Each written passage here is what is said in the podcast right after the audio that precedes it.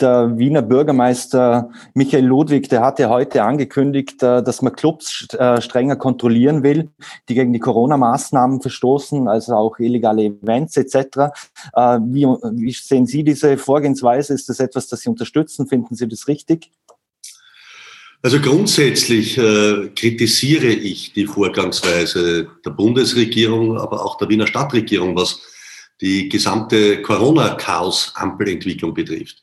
Äh, es kennt sich keiner mehr aus und man hat also mit dieser Panik und Angstmache, die man betrieben hat, aufgrund von PCR-Tests, äh, wo sogar die Oberösterreichische Ärztekammer in der Zwischenzeit äh, meine Position bestätigt hat und sagt, man testet hier die zweite Welle künstlich herbei, weil es renommierte internationale Wissenschaftler gibt, die den PCR-Test ja auch schon durchaus kritisch beäugen und sagen, dass die positiv getesteten zu 90 Prozent weder infiziert noch zum Teil krank noch Symptome haben.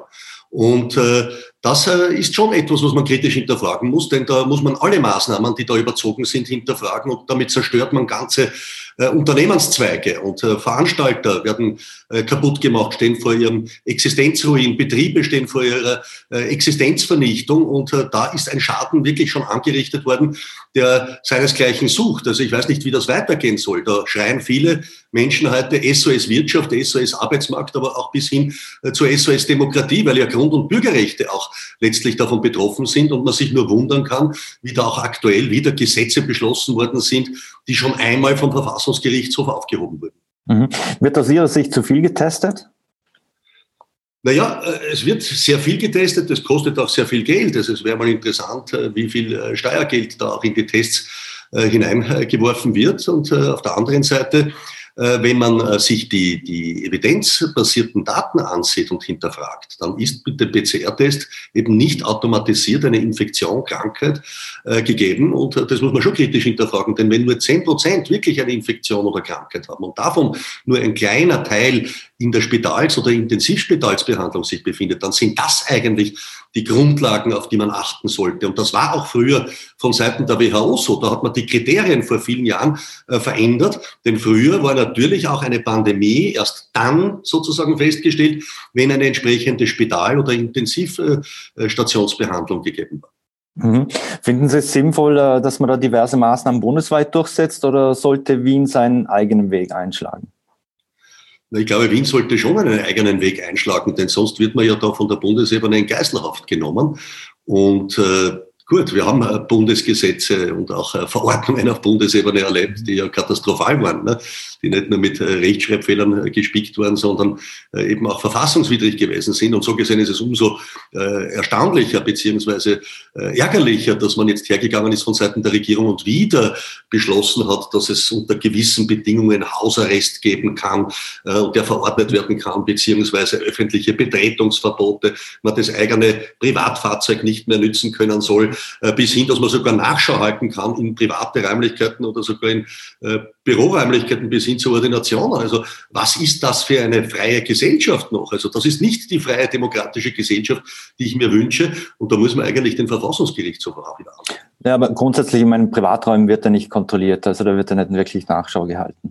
Außer es würde Anzeigen geben wegen Belästigung oder Störung? Ja, zumindest das neue Gesetz, das beschlossen worden ist, äh, macht so eine Nachschau möglich. Ja, und äh, das sind mhm. schon alles Entwicklungen, die ich in unserer freien Gesellschaft nicht haben will, ja, bis hin äh, zu einem elektronischen Impfpass, wo man aller äh, George Orwell, äh, The Big Brother is Watching You, 1984, mhm. hier Entwicklungen erlebt, ja, die es in China heute schon gibt, ja, bis hin zu, äh, wo man versucht hat, eine Zwangs- Tracking-App äh, zu äh, installieren und äh, den Leuten aufzuerlegen, bis hin vielleicht zu einem Social Credit-System, das ich in unserer Gesellschaft nicht haben will. Mhm. Ja, das sind alles Entwicklungen, wo ich sage, da ist jetzt wirklich notwendig, dass man sich dagegen zur Wehr setzt. Mhm. Und das kann man auch. Ich sage mit einer starken Stimme am 11. Oktober für das Team HC Strache auch sicherstellen. Mhm. Äh, jetzt Mund-Nasenschutz nur in äh, öffentlichen Verkehrsmitteln und Institutionen, ähm, also wo Risikogruppen sich aufhalten oder, oder betreut werden. Stört Sie persönlich, wenn Sie beim Einkaufen einen Mund-Nasenschutz tragen müssen?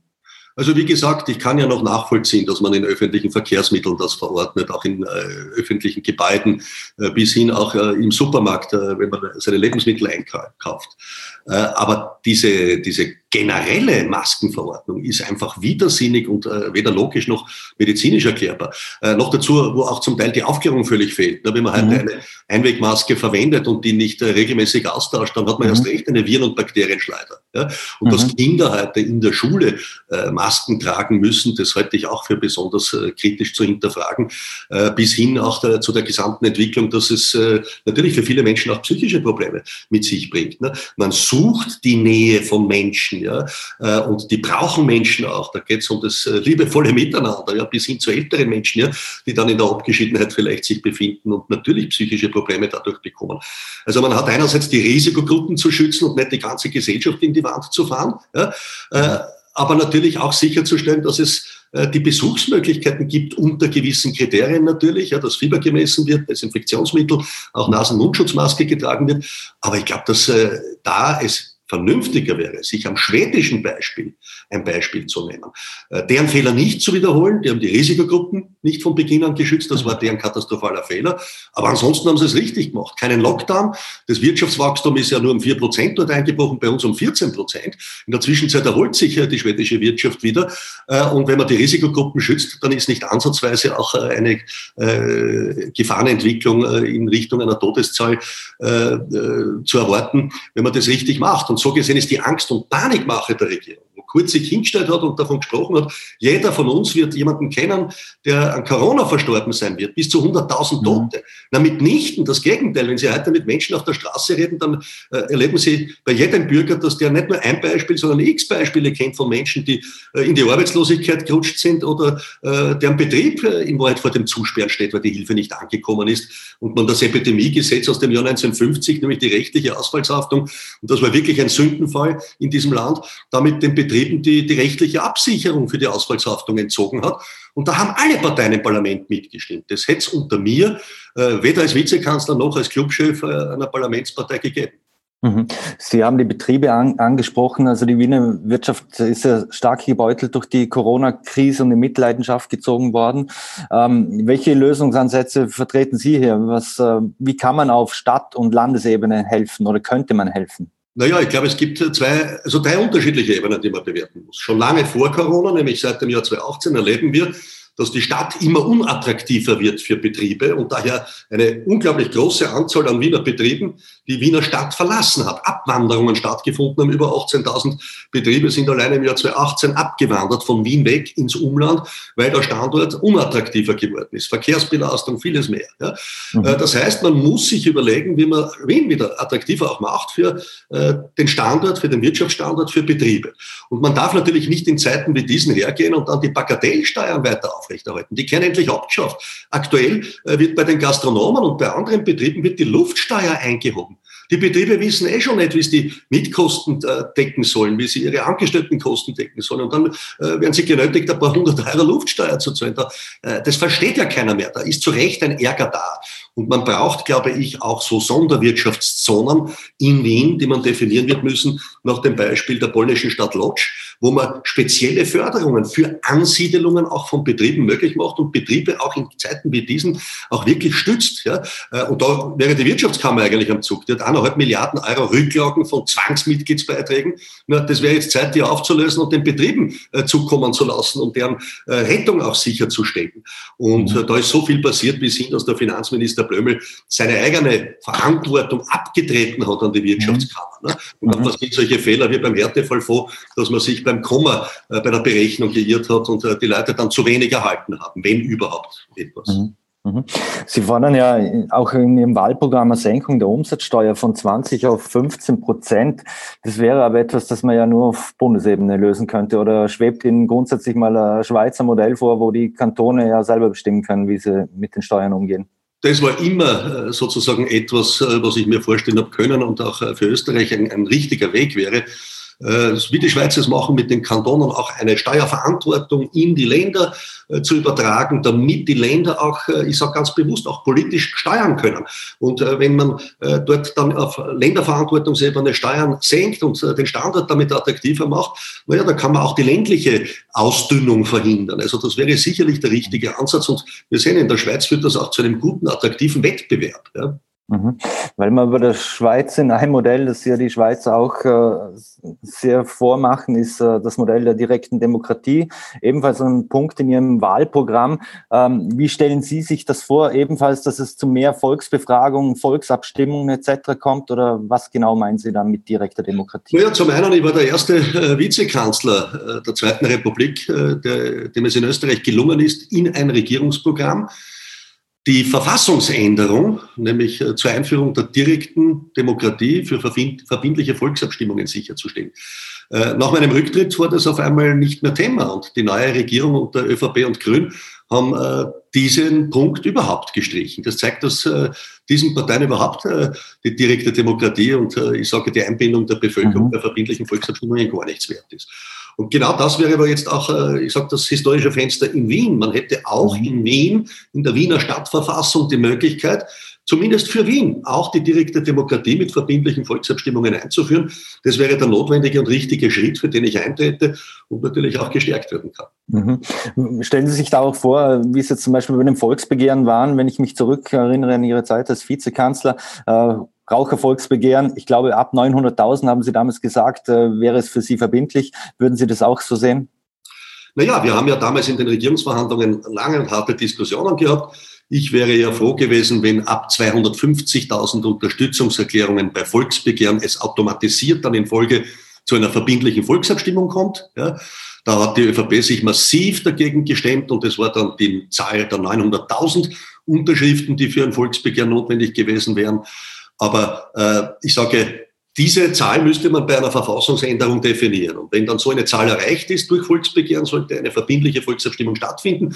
Und dann geht es natürlich darum, ist das eine einfache gesetzliche Änderung oder eine Verfassungsänderung?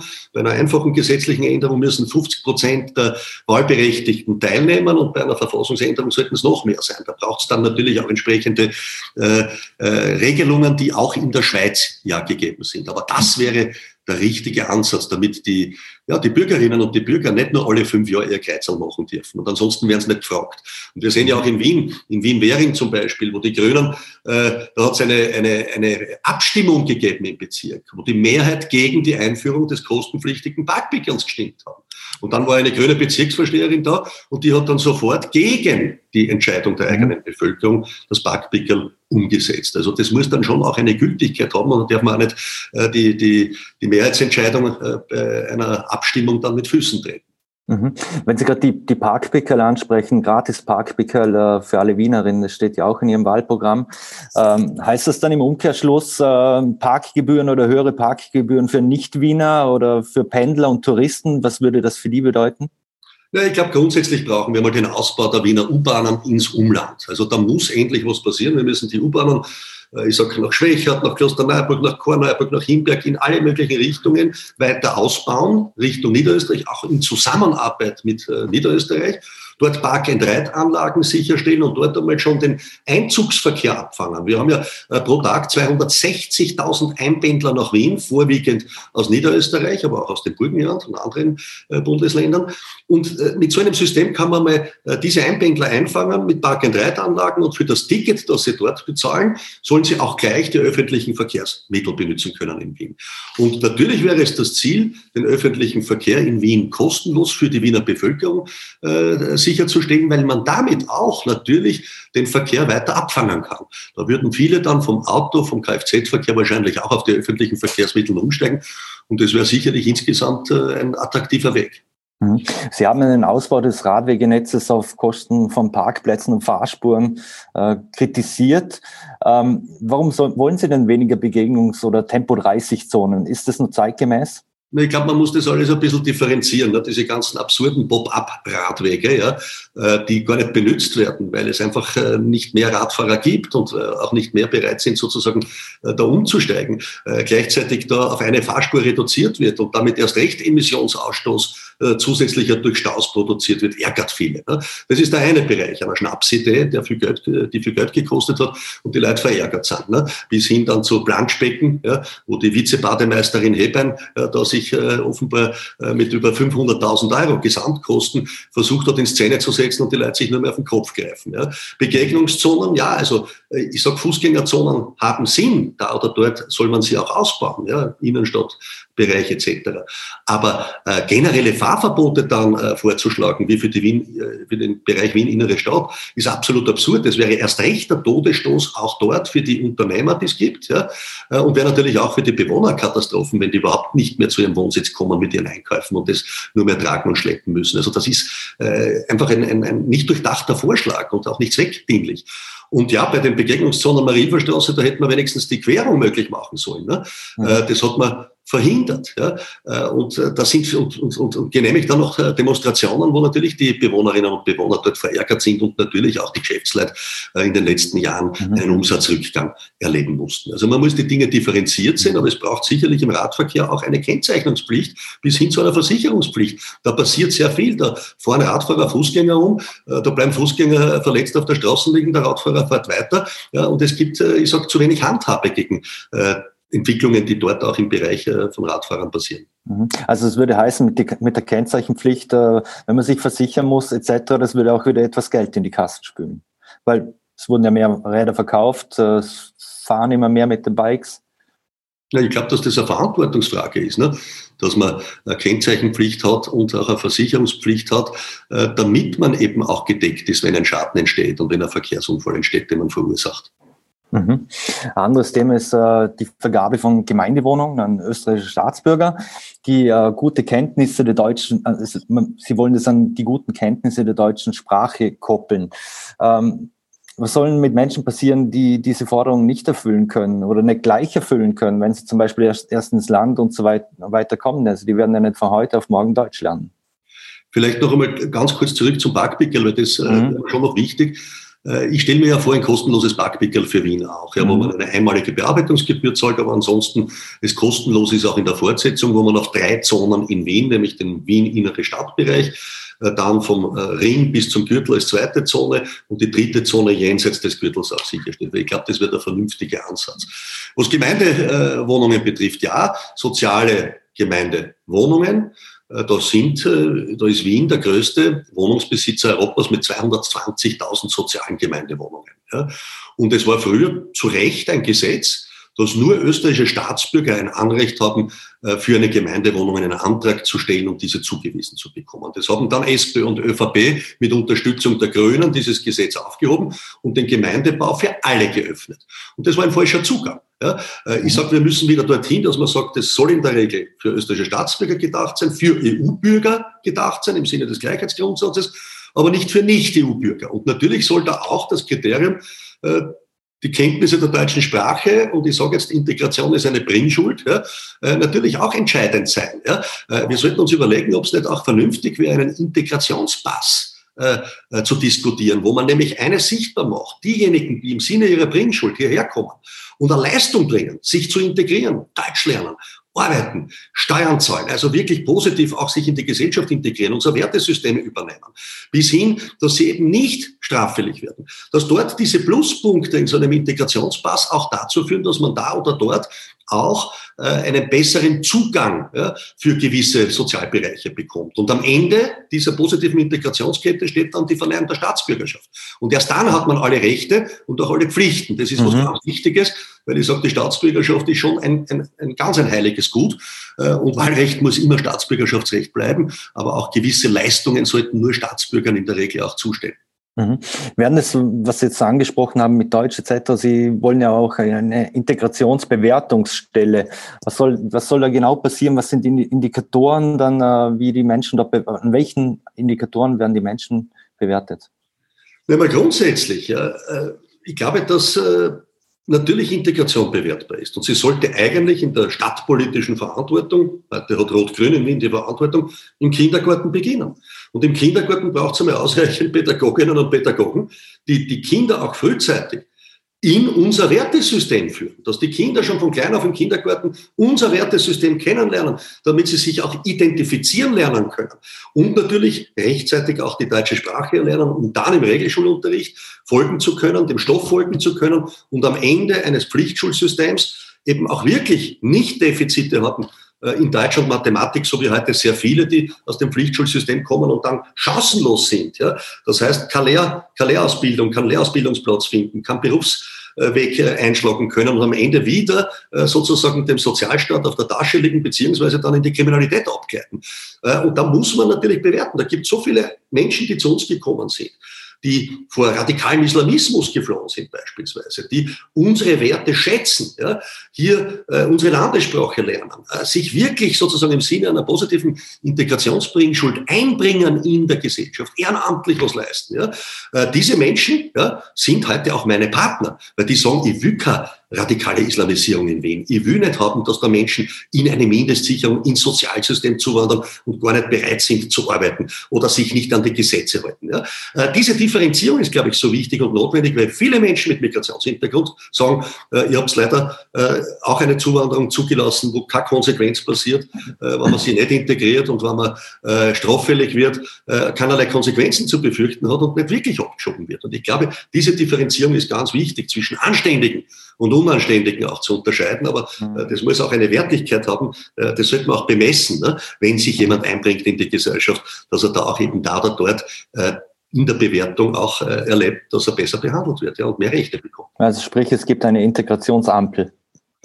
Naja, wir brauchen eine rote Migrationsampel. Ja, äh, und eine positive Integrationsampel, wo man sagt, na ja, wenn die auf Rot stehen bleibt und keiner bereit ist, sich weiterzuentwickeln, dann kann er auf Dauer nicht da bleiben. Denn ich habe immer einen Spruch äh, geprägt, der zwar sehr überzeichnend ist, aber wer sich nicht integrieren will, für den habe ich ein, Reiseziel, äh, ab in die Heimat, äh, guten Flug, denn Arbeitslose und Kriminelle haben wir ja selbst genug. Ne? Und ich sage, genau darum geht's. Und wenn wir heute in Wien schon erleben müssen, äh, dass äh, ich seit 15 Jahren zu Recht einfordere, wir brauchen eine 180-Grad-Wende in der Zuwanderungspolitik und in der Integrationspolitik.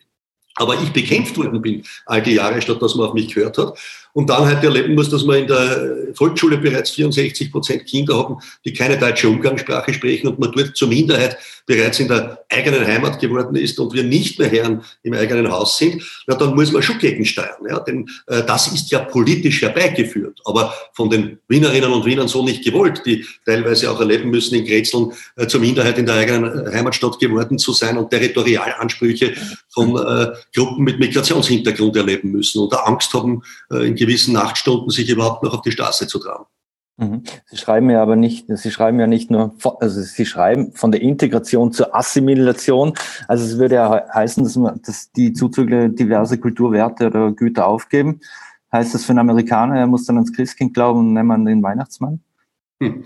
Naja, na, wir sind äh, ein, ein mitteleuropäischer christlich-jüdischer Kulturraum. Und ja, der Islam ist hier nicht beheimatet. Ja, es gibt Menschen, die zu uns zugewandert sind, die ihre Religion haben. Die Religionsfreiheit schätzen wir, respektieren wir, die soll jeder leben. Aber bei uns hat zum Beispiel ein öffentlicher Muezzinruf nichts verloren und es gibt ihn ja bereits, auch da oder dort auf der Donauinsel. Ja. Man soll ja nicht so tun, als wäre da nicht, wären da nicht schon erste Ansätze da. Und die Stadt Wien unter Rot-Grün hat, ja, ich sag gewissen radikal-islamistischen Strukturen den roten Teppich ausgerollt.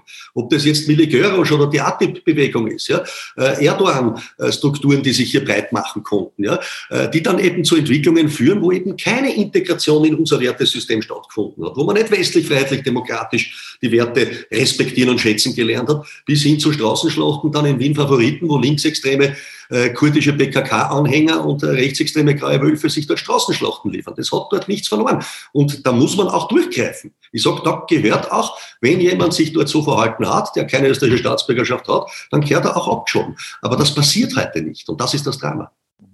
Sie, weil wir gerade im Bereich Sicherheit sind, Sie, Sie wollen ja auch 1500 Polizisten mehr für Wien. Äh, fühlen Sie sich so unsicher in Wien? Wien ist ja internationalen Standards nachgesehen nach wie vor unter den sichersten Städten Europas und der Welt. Also äh, leider ist es nicht so, denn es gibt in Wien unzählige Kriminalitäts-Hotspots, die man auch äh, mit wachen und offenen Augen besuchen kann und dann äh, viele Menschen, die das gar nicht erkennen, weil sie eben vielleicht gar nicht öffentlich unterwegs sind oder sich in diesen Gegenden gar nicht bewegen, äh, entsetzt dann sehen, was sich wirklich abspielt, wo äh, ich sage Bandenstrukturen vorwiegend mit Migrationshintergrund, offen mit Drogendealen, wo Gewaltausbrüche stattfinden, ja, mhm. Massenschlägereien mit Macheten und Messern bis hin zu Schüssen, die fallen, bis hin, dass Mädchen und junge Frauen sexuell belästigt werden oder vergewaltigt werden. Also da sind schon Entwicklungen da, wo auch die Gewalttaten zugenommen haben haben äh, in Wien. Und wenn man sich dann die Entwicklung anschaut, ja, dass äh, immer mehr Polizistinnen und Polizisten in Pension gehen und wir in den nächsten Jahren 30 Prozent äh, ähm, Polizisten haben, die eben die Pension in Anspruch nehmen werden, aber es zu wenig Nachbesetzung gibt, na, dann brauchen wir eine Aufstockung der Planstellen. Dann brauchen wir auch Streifenwagen, die nicht nur mit zwei Polizisten besetzt sind aufgrund der Entwicklung, die ich beschrieben habe, sondern mit drei Polizisten.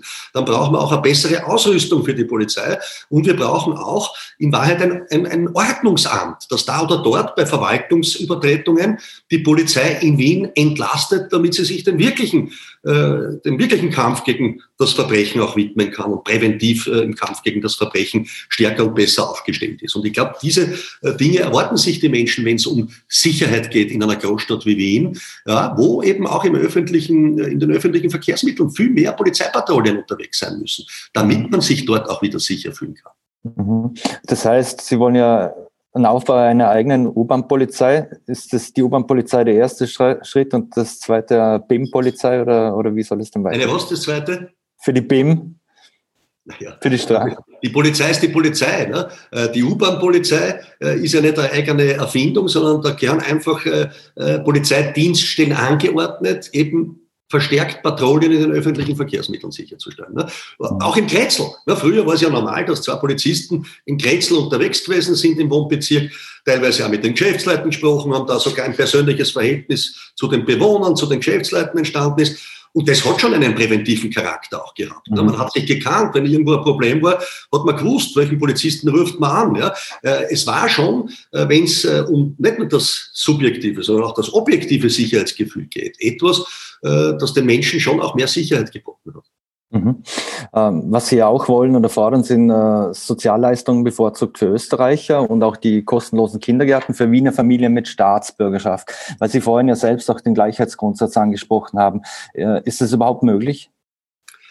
Schauen Sie, da kann man jetzt äh, drüber diskutieren, wie man das handhabt. Was es auf alle Fälle braucht, ist eine Quotenregelung für äh, Kinder mit Migrationshintergrund, äh, ich sage in Kindergärten und auch in Schulen. Es macht keinen Sinn, dass wir Schulklassen oder auch Kindergartengruppen haben, äh, wo mehr als 30 Prozent Kinder mit Migrationshintergrund äh, zugelassen werden, weil dann Integration, auch das Erlernen der deutschen Sprache in Wahrheit ja gar nicht mehr in der Form äh, möglich ist. Und ich glaube, dort muss man umdenken. Und ja, bei einer Entwicklung, die so unverantwortlich ist, wie unter ÖVP, SPÖ, aber auch den Grünen herbeigeführt, Zuwanderung in ein Mindestsicherungssystem, wo nicht Leistungsträger angezogen werden, nicht Integrationswillige angezogen werden, das ist nicht förderlich. Und da müssen wir schon äh, da müssen wir schon drüber nachdenken, äh, wie kann man das endlich anders gestalten. Ja, denn natürlich gibt es Menschen, die heute hier angekommen sind, die auch zu begeisterten Österreichern werden, die, äh, ich sage rot-weiß-rot im Herzen haben, ja, sich als österreichische Patrioten mit Migrationshintergrund voll und ganz für dieses Land, für die Menschen und für unsere Werte einsetzen. Und diese Menschen ja, sind heute ja, eine Bereicherung, während andere leider Gottes das Gegenteil darstellen. Und äh, da sind viele, ich habe das ja heute schon gesagt, viele wirklich empört. Ich habe bei, mir selber äh, zwei Kandidaten mit Migrationshintergrund, einen Polizisten, der äh, serbisch-bosnische bosnische Wurzeln hat, äh, der für den Bereich Sicherheit prädestiniert ist und sich als Polizist, der in Otterkring Dienst gemacht hat, aber dann auch bei der Vega äh, im Bereich der Ausbildung tätig gewesen ist für die normalen Polizisten der wirklich, äh, ich sag, äh, eine fachliche Qualität mitbringt. Ja, wo muss man im Bereich der Sicherheit für die Menschen mehr tun? Und im Bereich der Integration auch eine zweite Dame, nämlich die, die junge, äh, na, die, die Sally Magshot, die aus dem Irak kommt, da mit ihrer Familie vor vielen, vielen Jahren im Flüchtlingsheim in Dreiskirchen aufgenommen worden ist, die sind vor radikalen islamistischen Entwicklungen davon gelaufen. Ja, und sie, sie ist Wirtschaftsinformatikerin heute, ist integriert, ist leidenschaftliche rot-weiß-rote äh, österreichische Staatsbürgerin, steht zu ihrer Heimat, steht zu dem Wertegebäude und ist entsetzt und sagt, bitte, da müssen wir, wir müssen um unsere Frauenrechte kämpfen, um unsere Bürger- und Grundrechte kämpfen. Der radikale Islam holt mich hier in Österreich wieder ein, vor dem bin ich davon gelaufen. Wo schauen die Politiker hin, dass sie das teilweise fördern? Ja? Äh, Kindergärten äh, radikal-islamistische gefördert werden, wo der Dschihad gepredigt wird, der Heilige Krieg und andere Wahnsinnigkeiten, die in unserer Gesellschaft nichts verloren haben.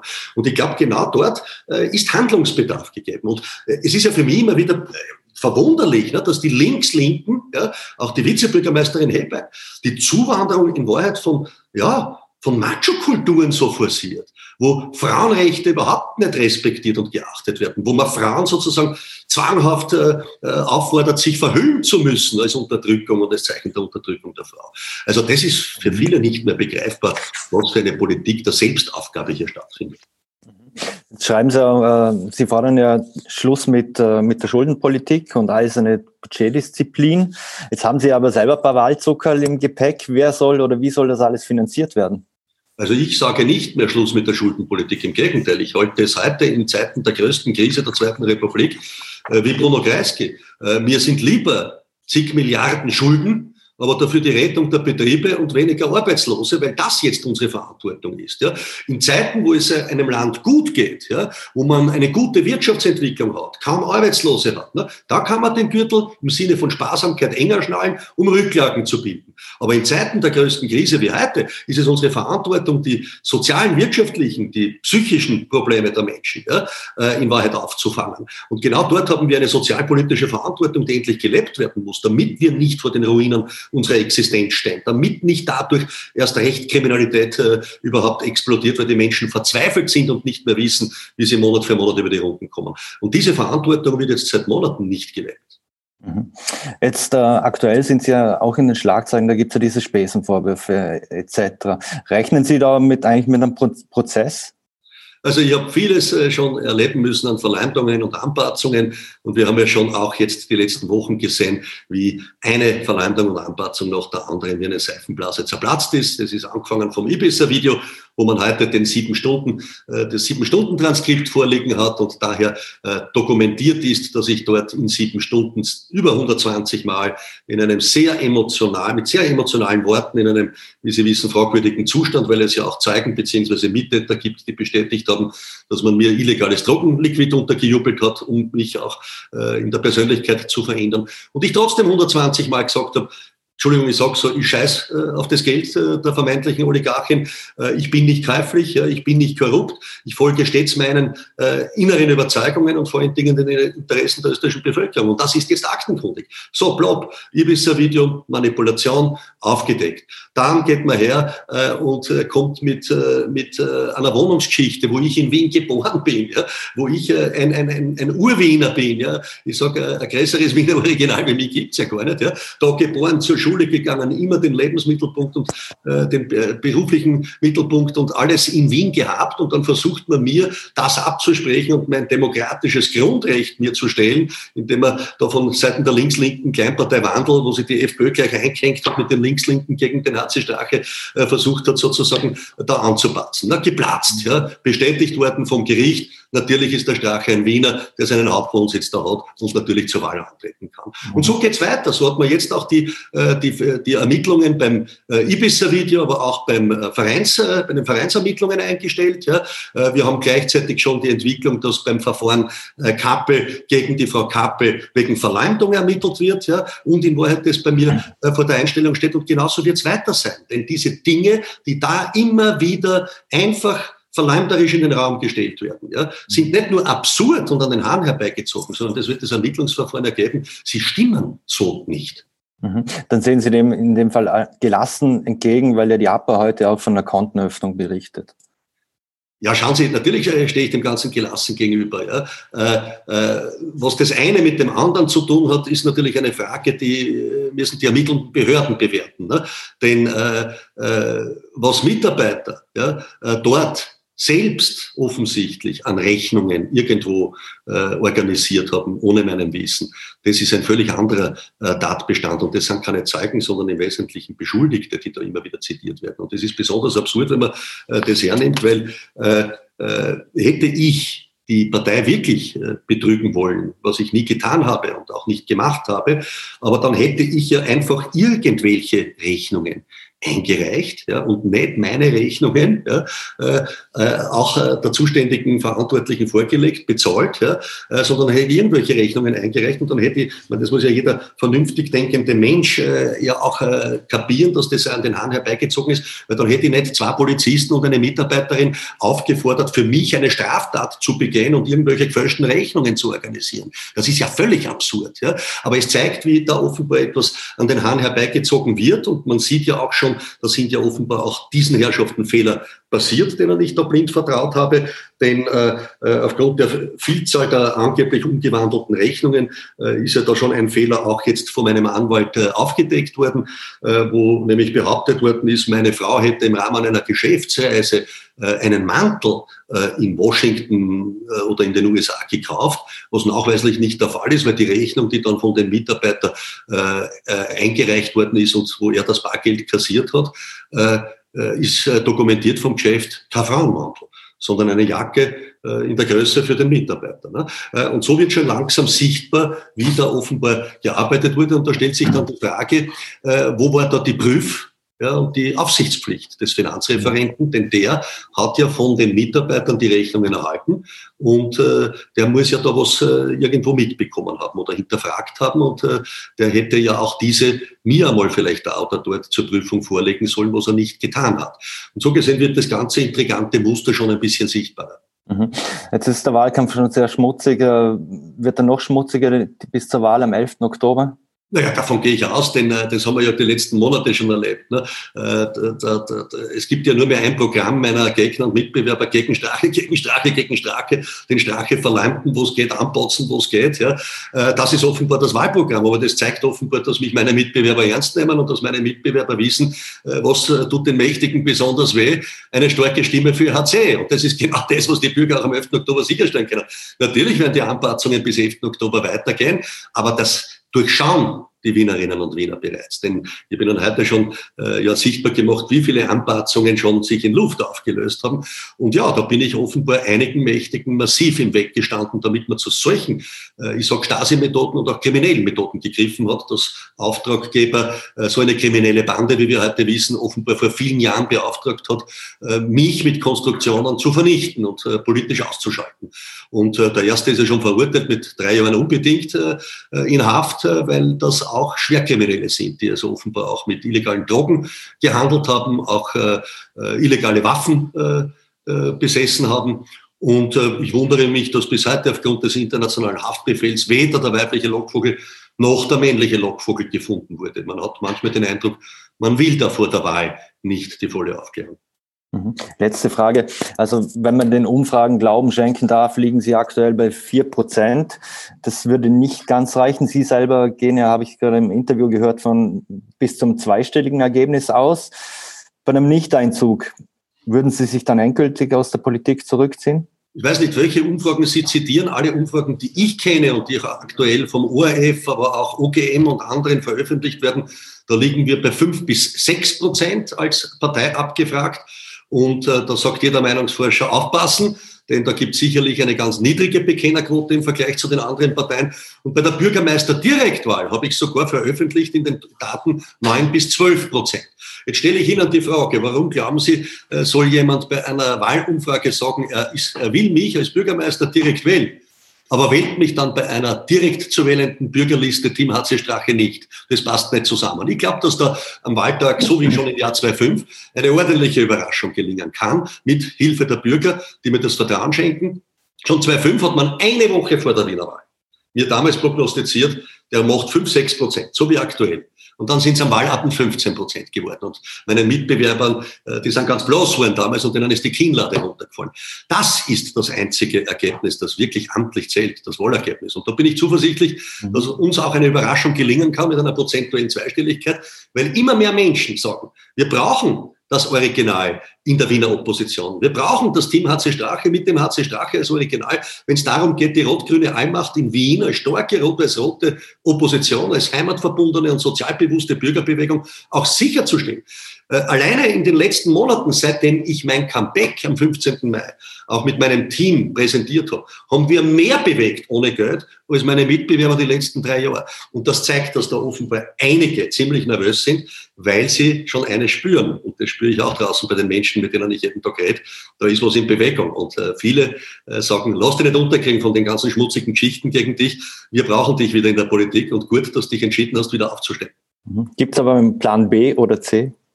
Ich äh, habe ja immer ein klares Ziel in meinem Leben gehabt, definiert und verfolgt. Und ich bin davon überzeugt, dass äh, dieses Ziel auch positiv erreicht werden wird. Dann, Heinz-Christian Strache, bedanke ich mich recht herzlich für das Gespräch. Danke. Und wünsche noch einen schönen Tag. Vielen Dank. Danke auch Ihnen, ja. Danke.